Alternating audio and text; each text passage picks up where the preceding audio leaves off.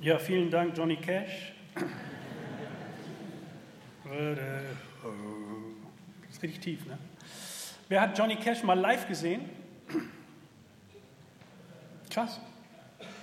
Nicht auf YouTube meine ich jetzt, ne? Also, wow, nicht schlecht. Also äh, der Herr in Schwarz lebt ja nicht mehr. Ne? Ist ja schon da, wo wir manche von uns hinwollen, so und äh, uns danach sehnen, endlich mal zum großen Urlaub. So.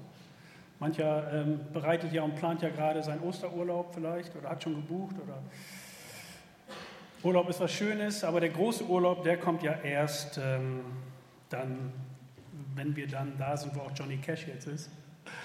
Und äh, wenn wir im Himmel sind, wenn Dinge in Ordnung gekommen sind alle.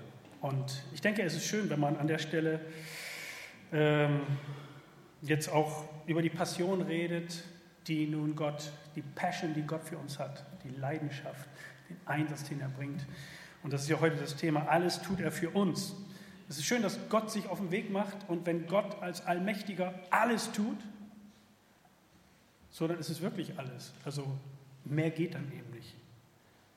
Und wir reden über das Kreuz, wir haben das eben die Lesung gehört, das ist eine recht lange Lesung, das ganze Kapitel Matthäus 27 ist also ähm, ein richtig langes, langes Kapitel, was uns hilft, einfach diese Geschichte, die damals stattgefunden hat, nochmal zu verstehen. Und, und ähm, es ist so, dass das Sterben am Kreuz alles auf den Kopf stellt.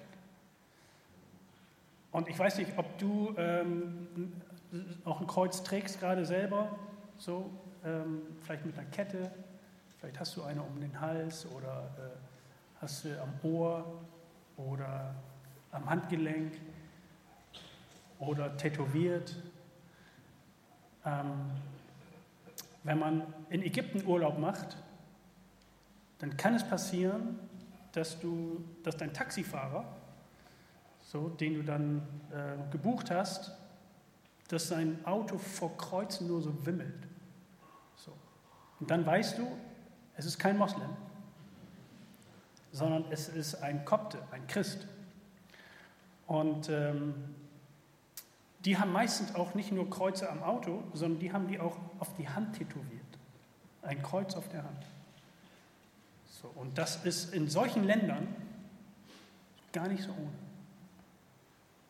Wir tragen das Kreuz immer so als Schmuck, so und es sieht gut aus und es ist nett. Aber ich möchte heute euch mit hineinnehmen in diese, in diese Kreuzesgeschichte. Und ähm, das Kreuz ist eigentlich ein Zeichen von Niederlage. Also, aber, aber diese Kreuzes-Story dreht alles auf den Kopf. Wir hätten das irgendwie anders gemacht. Und äh, eigentlich war alles verloren. Und als Jesus in diesem Garten war, in diesem Garten Gethsemane, wo er dann sagt, Vater, wenn es geht, bitte nimm den Kelch von mir. So. Aber nicht mein Wille, sondern dein Wille geschehe. Es ging kein Weg dran vorbei. Und daher ist das Kreuz kein Zeichen der Niederlage, sondern das Kreuz ist ein Siegeszeichen. Und deswegen ist das Kreuz auch etwas, was auch angriffig sein könnte. Für manche. Aber es ist ein Siegeszeichen. Deswegen hängt auch hier so ein, so ein fettes Kreuz und ein kleineres Kreuz. Und wir haben dieses Kreuz mal aufgehängt vor einigen Jahren. Da haben wir hier Discover gemacht und haben es einfach hängen lassen weil wir gedacht haben, sieht eigentlich gut aus. Hat sich auch keiner jetzt mokiert. Das Kreuz ist etwas, ähm, was mit dieser Passion zu tun hat. Und zwar mit dieser, mit dieser Passion, die Gott für Menschen hat, diese Leidenschaft und diese Hingabe. Gott gibt alles. Während wir oftmals so ein bisschen denken, na, wie viel muss ich denn geben? Wie viel muss ich denn geben? Und äh, wir denken dann schnell ans Geld auch. Ne? Ja, wie viel muss ich denn geben? So, das, das war nie Gottes Frage. Wie viel muss ich geben? Sondern wir erleben eher auch Geschichten in der Bibel, wo, wo es um überschwängliche, überschwängliches Geben geht. Und Gott gibt nicht nur ein bisschen. Gott gibt nicht nur so, naja, lass mal überlegen, komm, lass uns mal zusammensetzen im Himmel, was, was, was, würde, ähm, was bräuchten wir, um Menschen zu retten? So. Also können wir, können wir vielleicht schauen, wie wir an ihnen irgendwo, ja, was können wir tun, was können wir geben? Geht es nicht günstiger? Und dann gibt er alles. Er gibt alles. Radikale Liebe, radikale Hingabe. Und äh, wenn wir sagen, Gott liebt uns Menschen, dann ist das ein toller Satz. So. Und in der Firma, in der ich gerade arbeite, ist es auch so, das ist so ein, ein, ein Hauptsatz, Gott liebt uns, Gottes Liebe. So, aber, aber worin zeigt sich eigentlich die Liebe? So, wenn du jemand sagst, ich liebe dich, so, worin zeigt sich das? Gibst du dann deine Zeit? Oder gibst du Geld? Also, neulich sprach ich mit jemandem, der sagte, ey, Hey, so eine Freundschaft mit einem Mädel, das ist so teuer. So hoch. Ja. Also an wen liegt das jetzt? Liegt das an dem Mädel? Die stellt es gut an oder was? Also, oder äh, woran liegt das? Was geben wir, wenn wir lieben? Wir investieren Kraft und Energie. Vielleicht gibst du auch einen Teil des Lebens. Vielleicht gibst du auch vielleicht eine Niere. So, man hat ja zwei. Vielleicht gibst du ein Ohr oder ein Auge. Also weniger vielleicht, aber, aber wir geben. Wir geben gerne. Wenn Liebe, wenn Liebe unser Herz erreicht, dann fangen wir an zu geben. Und das ist, ein, das ist etwas, was Gott in uns hineingebaut hat, weil er auch so ist. Er ist auch so. Er liebt und gibt. Dann als Folge. Er rettet. Gott gibt alles. Nun, man muss natürlich fragen, wovor werden wir gerettet? Und ähm, Jemand, der hier zum allerersten Mal ist, der sagt sich vielleicht, ja, was, was ist das Problem? Ich sage dir, was das Problem ist. Und das ist keine gute Nachricht heute. Das ist eine schlechte Nachricht. Das Problem ist, dass wir, dass du unter dem Gesetz von Schuld und Sünde und Tod lebst. So, darin bist du geboren. So, da kannst du sagen, das interessiert mich nicht. Ich sage, es ist trotzdem so. Das Gesetz ist etwas, was, was jeden Menschen hier betrifft. Jeder Mensch muss für seine Schuld bezahlen. Jeder Mensch muss die Dinge in Ordnung bringen. Die großen Dinge und die kleinen Dinge. Ich habe neulich von einem Kinderschänder gelesen. Und ähm, der hat jetzt 15 Jahre Gefängnis gekriegt. An 14 Kindern hat er sich vergangen. Und da sagen wir, auf jeden Fall muss hier Gerechtigkeit eingesetzt werden, auf jeden Fall. Nun, wir denken jetzt ja nicht so schlecht von uns. Aber wir sind an dieser Stelle, sind wir unter diesem Gesetz. Wir stehen unter dem Gesetz. Wenn du sagst, brauche ich nicht, interessiert mich nicht, glaube ich nicht, musst du nicht glauben. So. Aber es ist trotzdem da. Es ist da wie die Schwerkraft auch. Und die Schwerkraft ist, ich, da, da, musst du nicht dran glauben. Das, das, interessiert mich nicht.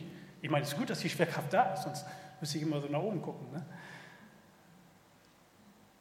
Aber die Gesetzmäßigkeit,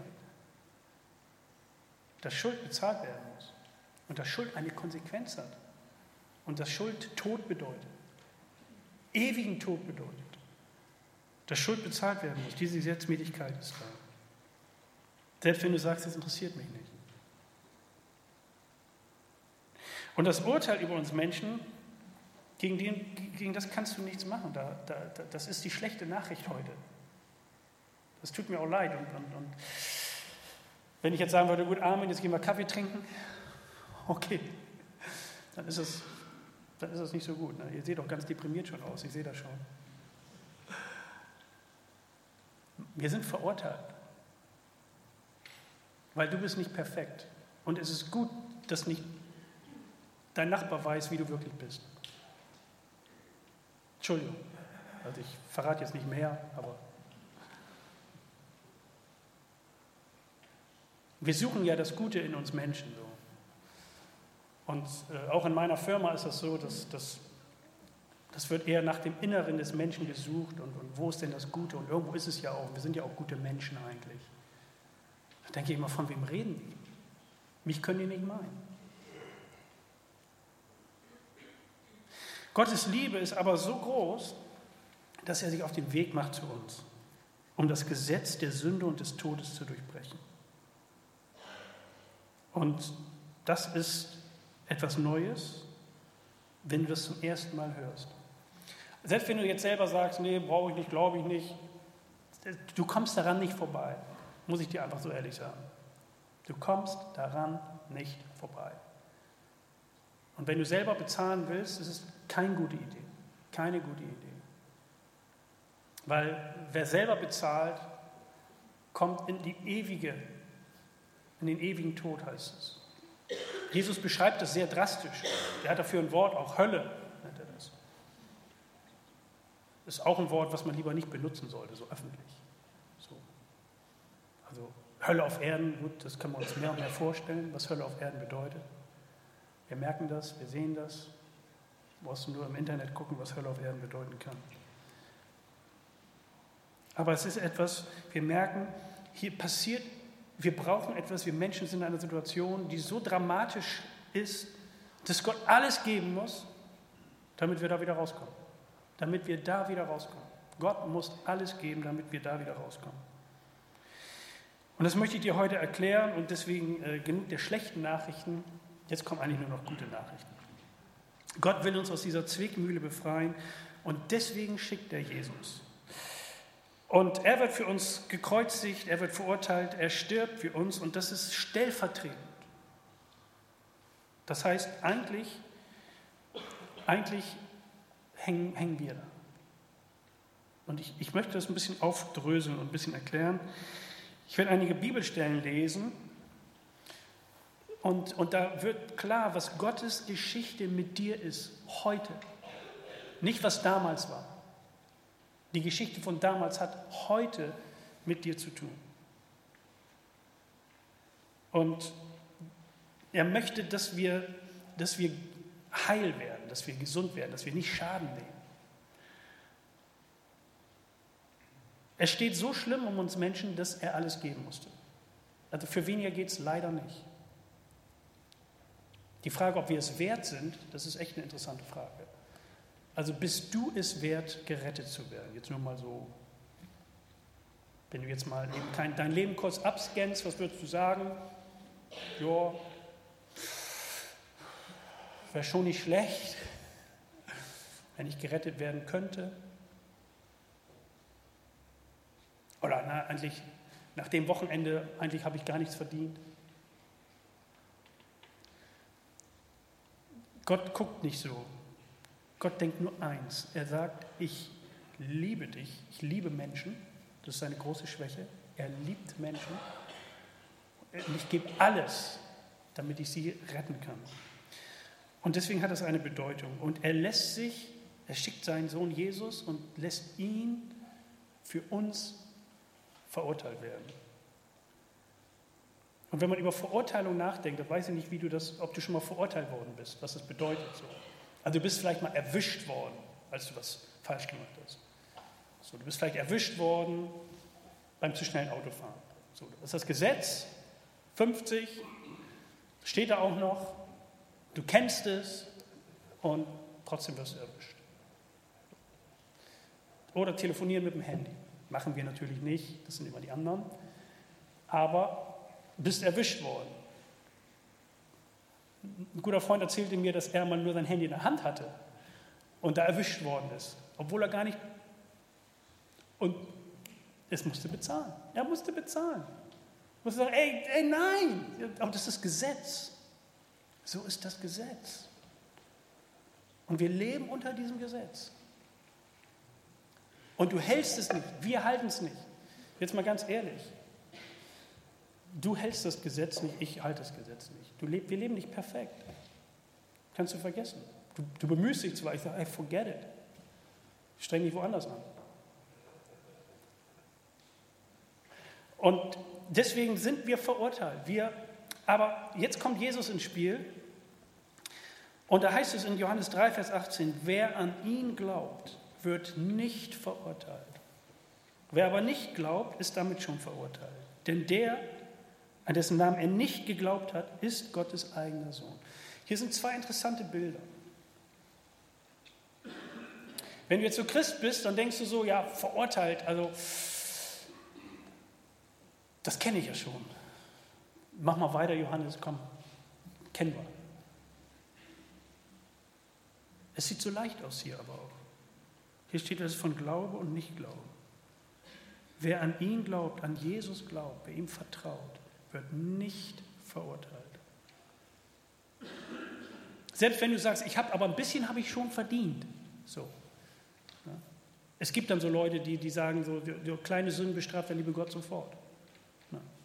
Aber es ist ja etwas hier, wenn wir das lesen, wer an ihn glaubt, wird nicht verurteilt.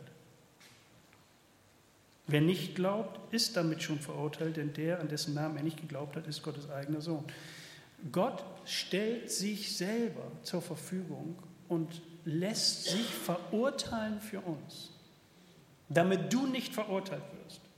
Und wenn du dein Leben mit Jesus verbindest, und das ist die Frage hier, gilt die Verurteilung Gottes an seinen Sohn und geht weg von dir. Jetzt sagst du, ja, aber da ist doch noch die Sache mit, diesem, äh, mit dem äh, Preisgericht oder dem jüngsten Gericht. Römer 8, Vers 1 sagt, müssen wir denn nun noch damit rechnen, verurteilt zu werden? Also diese Frage treibt Menschen um, merkt ihr das? Weil wir merken, irgendwie, irgendwie ein bisschen Verurteilung habe ich ja auch verdient. Ich bin ja gar nicht so perfekt. Was ist die Antwort? Müssen wir denn nun damit noch verurteilt zu werden? Nein. Für die, die mit Jesus Christus verbunden sind, gibt es keine Verurteilung mehr. Keine Verurteilung mehr. Das ist krass, ne? Keine Verurteilung mehr. Wer mit Jesus verbunden ist, keine Verurteilung mehr. Ja, aber so ein bisschen. Nein, keine Verurteilung mehr. Ja, aber vielleicht so und so. Nein, keine Verurteilung. Ja, dann kann ich ja leben, wie ich will. Ja, kannst du. Kannst du.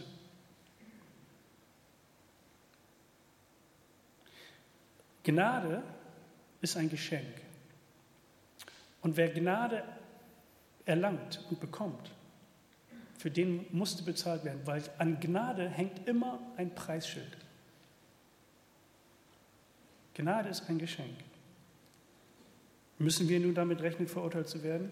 Wenn du Christ bist, wenn du dein Leben mit Jesus verbunden hast, nein, dann bezahlt jemand anderes. Da komme ich gleich zu. Ein großes Geschenk. Gott ist nicht dein Richter, sondern er wird dein Vater. Und wir leben in einer Zeit jetzt hier, du lebst in einer Zeit, deine Lebenszeit ist nicht ein Gottesgerichtszeit, wo er jetzt die über dich richtet, nein, sondern es ist eine Rettungszeit. Gott ist nicht dein Richter, Gott ist dein Retter. Das ist ein ganz befreiendes Gefühl. Du kannst endlich aufräumen. Schuld kann vergeben werden, selbst Schuld, die du nicht wieder gut machen kannst. Das ist ja gerade das Problem. Manche Schuld kann ich ja gut machen. Für manche Schuld gibt es sogar eine Versicherung.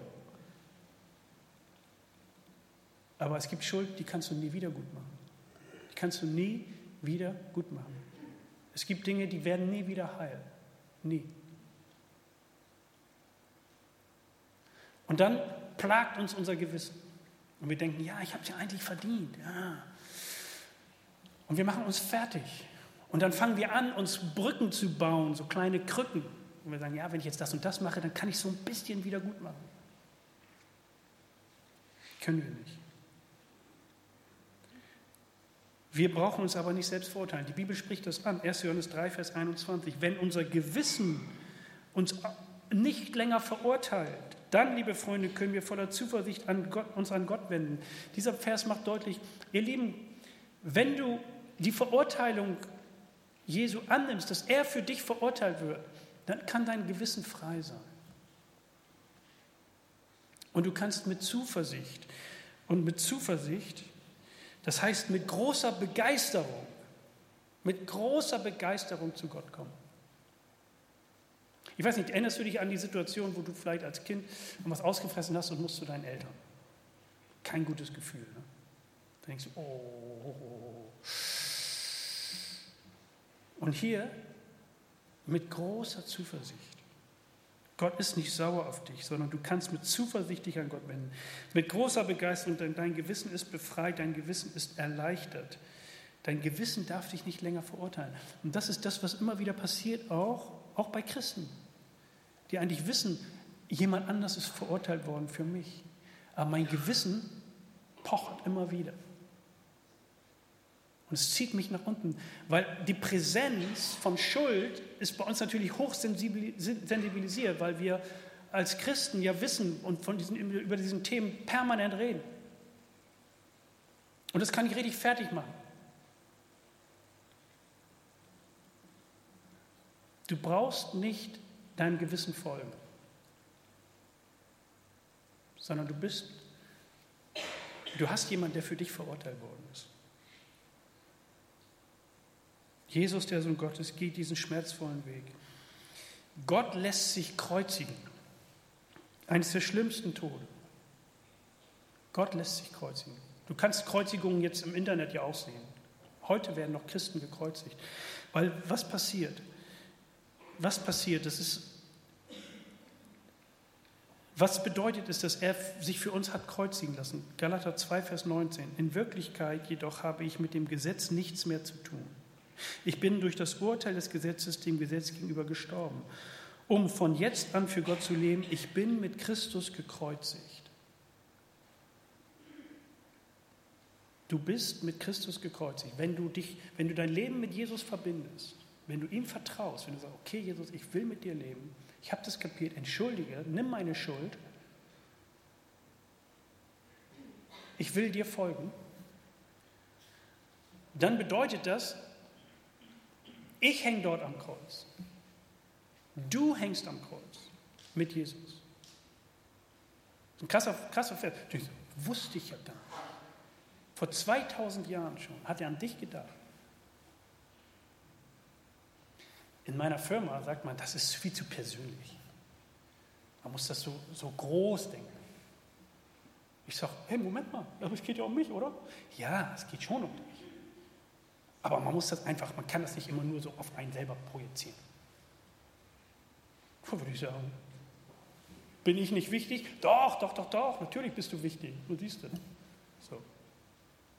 Wer ist mit wem gekreuzigt? Wer, wer sortiert das? Gibt es hier das Pauschale?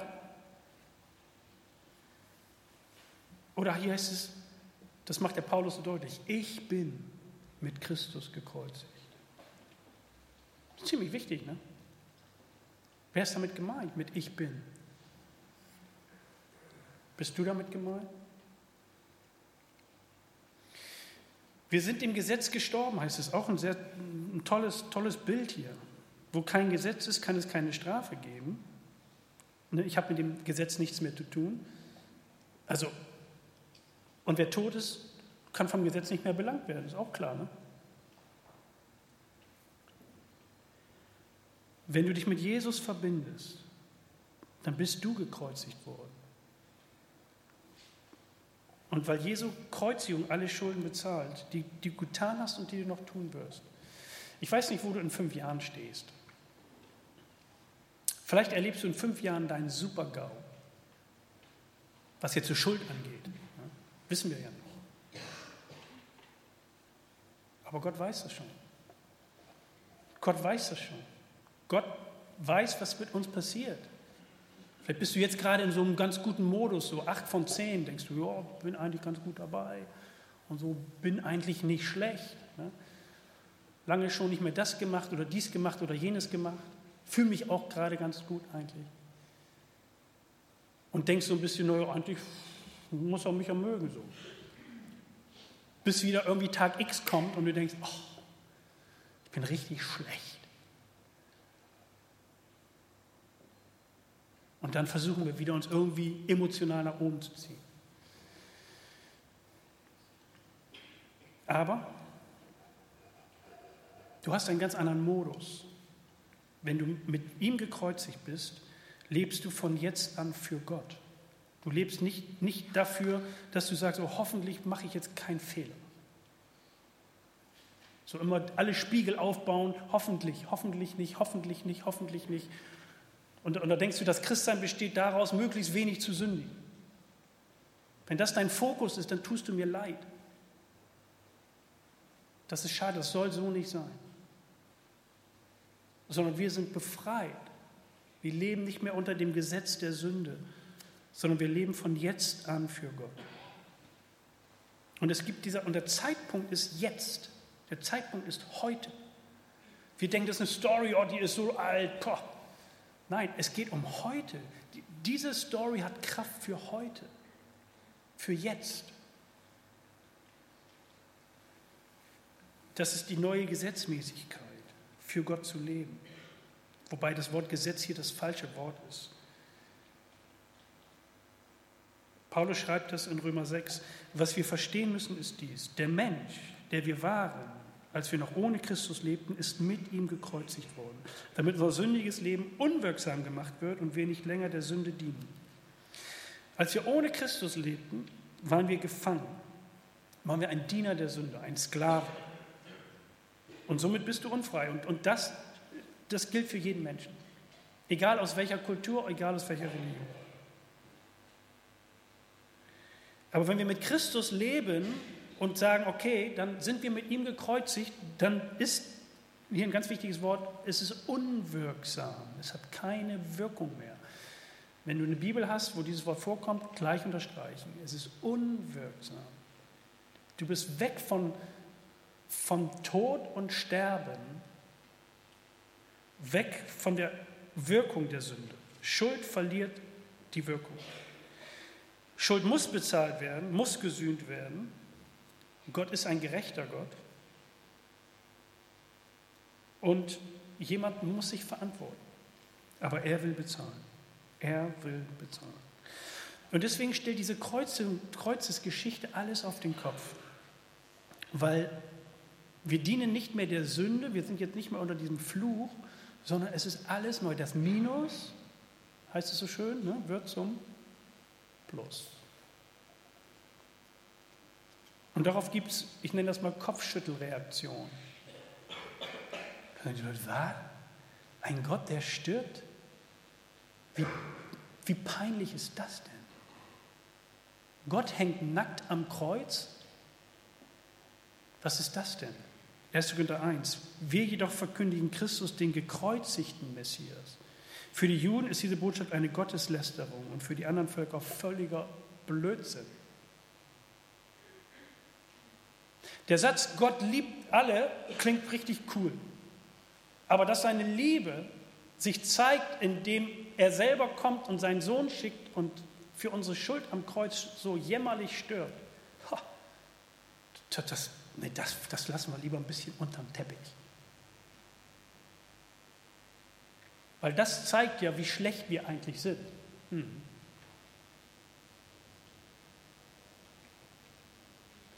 Und das wird oftmals nach hinten gestellt. Nein, so ist Gott nicht. Ein Gott, der stirbt, ein Gott, der sich das antut, das kann nicht, das passt nicht. Das passt nicht in unser Bild. Wir merken das. Gott lässt sich nicht so erniedrigen. Deswegen auch im Koran, wenn man das nachliest, da stirbt Jesus nicht so. Er wird ausgetauscht. Ein Gott stirbt nicht. Ein Gott leidet nicht. Ein Gott hängt nicht entblößt am Kreuz, ausgepeitscht, erniedrigt. Und wenn du dir die Kreuzeszenen mal beschreiben lässt, und da gibt es spannende Bücher, kannst du im Internet googeln, das ist furchtbar was gekreuzigte Menschen aushalten. Es ist furchtbar. Und das, das passt nicht. Aber wenn Jesus nicht gestorben wäre, dann wären wir nicht befreit worden. Dann wären wir weiter unter dem Gesetz der Sünde. Und die entscheidende Dimension ist die, die ich jetzt im nächsten Punkt beschreiben möchte. Weil Gott alles gibt. Und er ist für uns gestorben. Er lässt sich verurteilen, er lässt sich kreuzigen und er stirbt auch für uns. Und das ist in Römer 6. Denn wer gestorben ist, ist vom Herrschaftsanspruch der Sünde befreit. Und da wir mit Christus gestorben sind, vertrauen wir darauf, dass wir auch mit ihm leben werden. Wer tot ist, ist tot und kann nicht mehr belangt werden, sagt dieser Vers. Aber wir wissen, dass Jesus nicht tot geblieben ist. Und das ist ganz wichtig. Dein Kreuz an deinem Hals oder an deinem Ohr oder deine Tätowierung macht nur Sinn,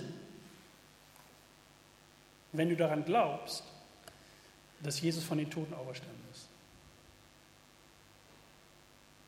Weil sonst es kein Siegeszeichen wäre. Wir sind mit ihm gekreuzigt und wer gekreuzigt wird, stirbt in der Regel.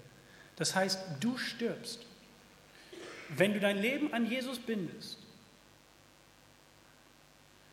mit ihm gekreuzigt bist, sorry to say, aber dann stirbst du. Du stirbst. Aber wir lesen hier, wir vertrauen darauf, dass wir auch mit ihm leben werden. Und das ist ein interessantes Bild hier. Und dieses Bild lesen wir, was das deutlich macht. In Römer 6, durch die Taufe sind wir mit Christus gestorben und sind daher auch mit ihm begraben worden. So, das heißt, wir, wenn ich darüber rede, er ist für, für uns gestorben, ist es jetzt, wir sind jetzt unter Wasser. Versteht ihr? Also, wir stehen meistens da in dem Becken, das ist hier in der Matthäusgemeinde, und dann gehen wir unter Wasser als Bild und das bist du jetzt. Wir sind jetzt mit ihm gestorben.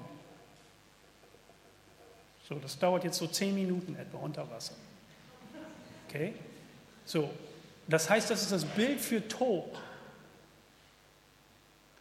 Und dann geht es, weil nun aber Christus durch die unvergleichlich herrliche Macht des Vaters von den Toten auferstanden ist, also jetzt kommen wir wieder raus, ne, ist doch unser Leben neu geworden und das bedeutet, wir sollen jetzt ein neues Leben führen. Weißt du, du kannst nochmal neu anfangen. Ist das nicht krass? Du kannst nochmal neu anfangen. Nochmal neu. Das wünschen wir uns manchmal so, ne? Mit Jesus kannst du neu anfangen. Er lässt sich für dich verurteilen. Er lässt sich für dich kreuzigen. Er bezahlt für deine Schuld, für den Mist, den du getan hast, den du tust und den du noch tun wirst. Und du bist mit ihm gestorben, weil du dein Leben an ihn gebunden hast. Und jetzt wirst du auch mit ihm leben. Das ist eine Gesetzmäßigkeit, die ist so sicher wie die Schwerkraft. Und die Taufe macht eben das äußerlich deutlich, was innerlich passiert. Deswegen ist es wichtig, dass du getauft bist. Das ist wichtig. Das ist jetzt nicht nur einfach so, ja, ich gehe jetzt auch mal, lass mich auch mal taufen. Nein. Wenn Gott sagt, ich liebe euch, muss sich das zeigen. Es zeigt sich, indem er seinen Sohn schickt und er für uns stirbt.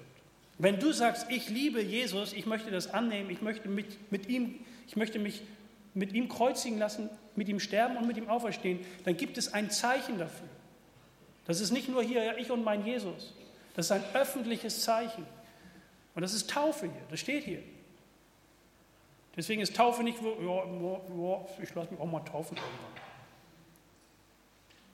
Im Neuen Testament hängt Taufe und diese Entscheidung für Jesus immer zusammen. Du glaubst das? Du vertraust Jesus? Okay, wo ist Wasser? Zack. Dann machen wir das deutlich.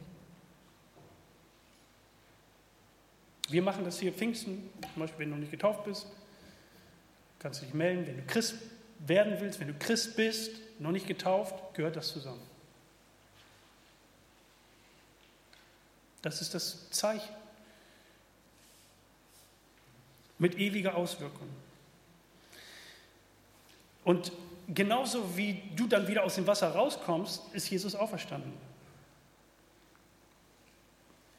Und weil wir mit Christus verbunden sind, wir sind mit ihm verurteilt, wir sind mit ihm gekreuzigt, wir sind mit ihm gestorben, werden wir auch mit ihm auferstehen. So, das ist jetzt alles ein bisschen theoretisch, theologisch. So. Aber es ist eine Symbolhandlung, die uns hilft. Und die Taufe ist das Zeichen, ich glaube daran, ich vertraue darauf. Und dann passiert etwas, etwas Neues. Römer 7, Vers 6, jetzt aber, wo wir dem Gesetz gegenüber gestorben sind, habe ich ihm erklärt. Also Gesetz, du bist tot, kann das Gesetz nicht mehr, nicht mehr an dich rein. Das uns gefangen hielt, unterstehen wir ihm nicht länger. Wir stehen jetzt im Dienst einer neuen Ordnung. Und hier steht nicht Gesetz, ein neues Gesetz, nein, eine neue Ordnung. Etwas Neues ist gekommen. Der Ordnung der des Geistes. Und unterstehen nicht mehr der alten Ordnung, die vom Buchstaben des Gesetzes bestimmt war, sondern wir leben jetzt in einer neuen Ordnung etwas Neues, was wir letzten Sonntag hier hatten. Abendmahl, ein neuer Bund. Ein neuer Bund. Eine neue Ordnung. Das bedeutet, wenn du sagst, Jesus, komm in mein Leben, vergib mir meine Schuld, danke, dass du für mich bezahlt hast, dann ist es so, als wenn du gekreuzigt bist, verurteilt bist, gestorben bist, aber dann auch gleichzeitig mit ihm auferstehen wirst, weil dann die neue Ordnung Gottes Geist in dich hineinkommt. Das ist ein abgefahrenes System. Gott wohnt in dir. Als er sagt, es, es ist vollbracht, haben wir eben gelesen, er ist gestorben, zerriss der Vorhang im Tempel. Es gibt keinen heiligen Ort in dem Sinne mehr, sondern der Zugang zu Gott ist frei. Umso mehr, noch mehr, er kommt zu uns direkt selber. 1. Korinther 6, das ist eine völlig neue Predigt jetzt, mache ich aber nicht. Nur als Erinnerung, Gottes Geist wohnt in uns wie ein Tempel. Du bist ein Tempel auf zwei Beinen. Und die Kraft, die Jesus von den Toten hat auferweckt, diese Geisteskraft, lebt jetzt in mir. Boah, da denkst du, hm, merke ich aber nichts von. Ist aber so. Das ist ja krass. Ist das wirklich so? Hm, da müssen wir jetzt dran arbeiten. Ne? Wie funktioniert das jetzt? Gottes Geist in mir. Was setzt der frei? Was lasse ich ihm Das Interessante ist, dass du das in der Hand hast. Du hast es in der Hand. Und dann ich so, oh, das ist so, als wenn du jetzt das Steuerrad kriegst. Ja, ne? Du fliegst dein Flugzeug jetzt. Gottes Geist in uns, frei vom Buchstaben des Gesetzes in die neue Ordnung. Die Kraft Jesu von den Toten lebt in mir. Und wir brauchen diese Kraft, um jetzt für Gott leben zu können. wir brauchen diesen Geist. Und deswegen äh, sagt die Bibel auch immer, ey, immer refill, ne? lasst euch immer neu erfüllen. Und ist, deswegen sagen wir auch, hey, komm in den Gottesdienst. Komm, geh in eine Kleingruppe. Das, was wir hier reden, muss montags funktionieren. Wenn das Montag nicht funktioniert bei dir, dann brauchst du Nachhilfeunterricht. Weil Gott in dir wohnen will und will Auswirkungen. Es hat Auswirkungen. Weil diese Botschaft vom Kreuz, die Botschaft des Evangeliums, Gott liebt Menschen, setzt auch die Kraft des Evangeliums frei. Und das ist ganz wichtig, dass wir über die Kraft des Evangeliums reden. Nicht immer nur von der Botschaft. Die Botschaft ist richtig, Gott liebt alle, wunderbar. Tolle Botschaft, gute Nachricht. Aber was ist die Kraft? Lebst du in der Kraft des Evangeliums? Und wenn nicht, wenn du den Eindruck hast, nein, dann, dann, dann mach dich auf den Weg. Dann lass das Gott in dir freisetzen. Und bete darum, ringe darum. Denn als Befreiter zu leben, Schuld, deine Schuld ist bezahlt, musst du nicht mehr bezahlen. Wie cool ist das denn? Da sagen wir schon, ah, aber das kann, dann kann ich ja machen, was ich will. Ja, kannst du.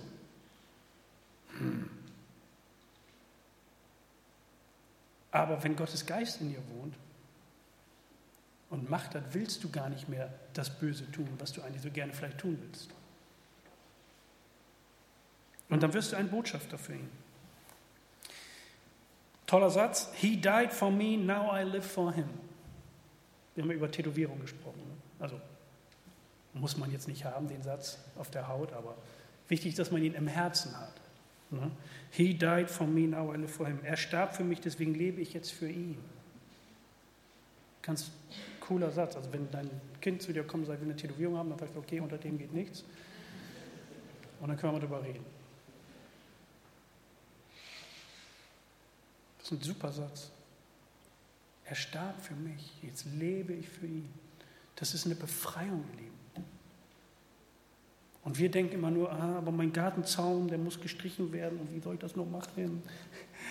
Und meine Wohnung sieht so unaufgeräumt aus und mein, mein, mein linker Reifen ist abgefahren, ich brauche neue und mein Konto sieht nicht so aus, wie ich es mir wünsche. Das sind echte Probleme. Aber ey, wir sind befreit. Wir werden, uns wird nicht mehr, du wirst nicht mehr verurteilt. Ist das nicht geil? Ist doch cool, ne? Ach so, ja. Haben uns dran gewöhnt, wir Christen. Haben uns echt dran gewöhnt. Ja, klar. Kreuz, kenne ich. Alte Story, haben wir nicht mal was Neues, was Frisches? Und du denkst du, ja, Mann, ey. Das soll uns freisetzen. Für meine Nachbarn, für meine Freunde. Wenn dir jemand querkommt, du hast so viel Liebe in deinem Herzen und Dankbarkeit eigentlich, weil du nicht mehr verurteilt bist, das ist doch scheißegal, wenn der dich scheiße findet. Dann ist das eben so. Dann musst du das nicht an dich rankommen, dann musst du sagen, ja gut, okay, hey, ich bin gekreuzigt, mein Lieber. What? ja. Ich bin gestorben. Und dann kannst du ein bisschen was erklären. Versteht ihr? Wir sind Botschafter dieser tollen Nachricht. Und darauf kannst du richtig stolz sein. Also du musst nicht stolz sein auf deine Yacht, dein Auto, dein Hund, deine Frau oder deinen Mann oder deine Kinder. Da musst du nicht drauf stolz sein. Das ist ein Geschenk vielleicht. Weißt du, worauf du stolz sein kannst? Auf dein Kreuz, auf das Kreuz. Galater 6, für mich jedoch ist es unmöglich, auf irgendetwas anderes stolz zu sein, als auf das Kreuz von Jesus Christus, unserem Herrn. Darauf kannst du stolz sein. Darauf kannst du stolz sein. Und wenn du das vergisst, die Nachricht, dann kannst du hier dir das raufbasteln lassen. Kleiner Tipp, also muss jetzt nicht sagen, wie ich das gesagt habe, aber, aber verstehst du, das Kreuz ist ein Siegeszeichen. Das Kreuz ist ein Siegeszeichen. Und wisst ihr, wir kommen in eine Zeit, wo das Kreuz tragen wieder was bewirkt irgendwo. Merkt ihr das? Das ist ein, das ist ein tolles Zeichen. Und das soll es auch. Nicht als, als, als Kampf, sondern als, als Siegeszeichen im Sinne von, hey, jemand hat für mich bezahlt. Ich bin dankbar und stolz darauf, dass ich dazugehören darf. Ich würde gern beten, wenn du selber nicht genau weißt, wo gehörst du hin, wenn du nicht sicher bist, hat er jetzt bezahlt für mich oder nicht, dann kannst du das ganz einfach festmachen. Du kannst einfach beten jetzt und kannst sagen, okay, Jesus, danke, dass du für meine Schuld bezahlt hast. Danke. Ich will mit dir leben. Punkt. Und weißt du, was passiert? Bam. Schuld ist vergeben. So einfach. Und dann lebst du in einer neuen Ordnung. Und wir sagen dir gerne, wie das dann weitergeht. Ganz einfach. So einfach, denkst du? So einfach. Ein wahnsinniges Geschenk. Wir wollen Gott dafür danken und ich möchte beten. Herr, wir möchten dir danken, dass du gekommen bist und hast so viel bezahlt für uns. Du hast so viel gegeben. Das können wir gar nicht ermessen, das werden wir erst wohl richtig kapieren, wenn wir bei dir sein werden. Aber das setzt uns so frei auch für unser Leben hier. Du siehst, was uns beschwert, worüber wir uns Gedanken machen, worüber wir uns Sorgen machen. Aber wir sind so froh und dankbar, dass der Weg der Freiheit am Kreuz vorbeigeht. Wir danken dir, dass du unsere Schuld vergeben hast. Wir danken dir, dass du unsere Schuld vergibst, auch heute, auch morgen, auch in der Zukunft. Wir können befreit leben. Und Heiliger Geist, wir bitten dich, dass du unser Herz erfüllst, dass du uns diese Sehnsucht schenkst nach dieser Erfüllung, nach dieser Kraft.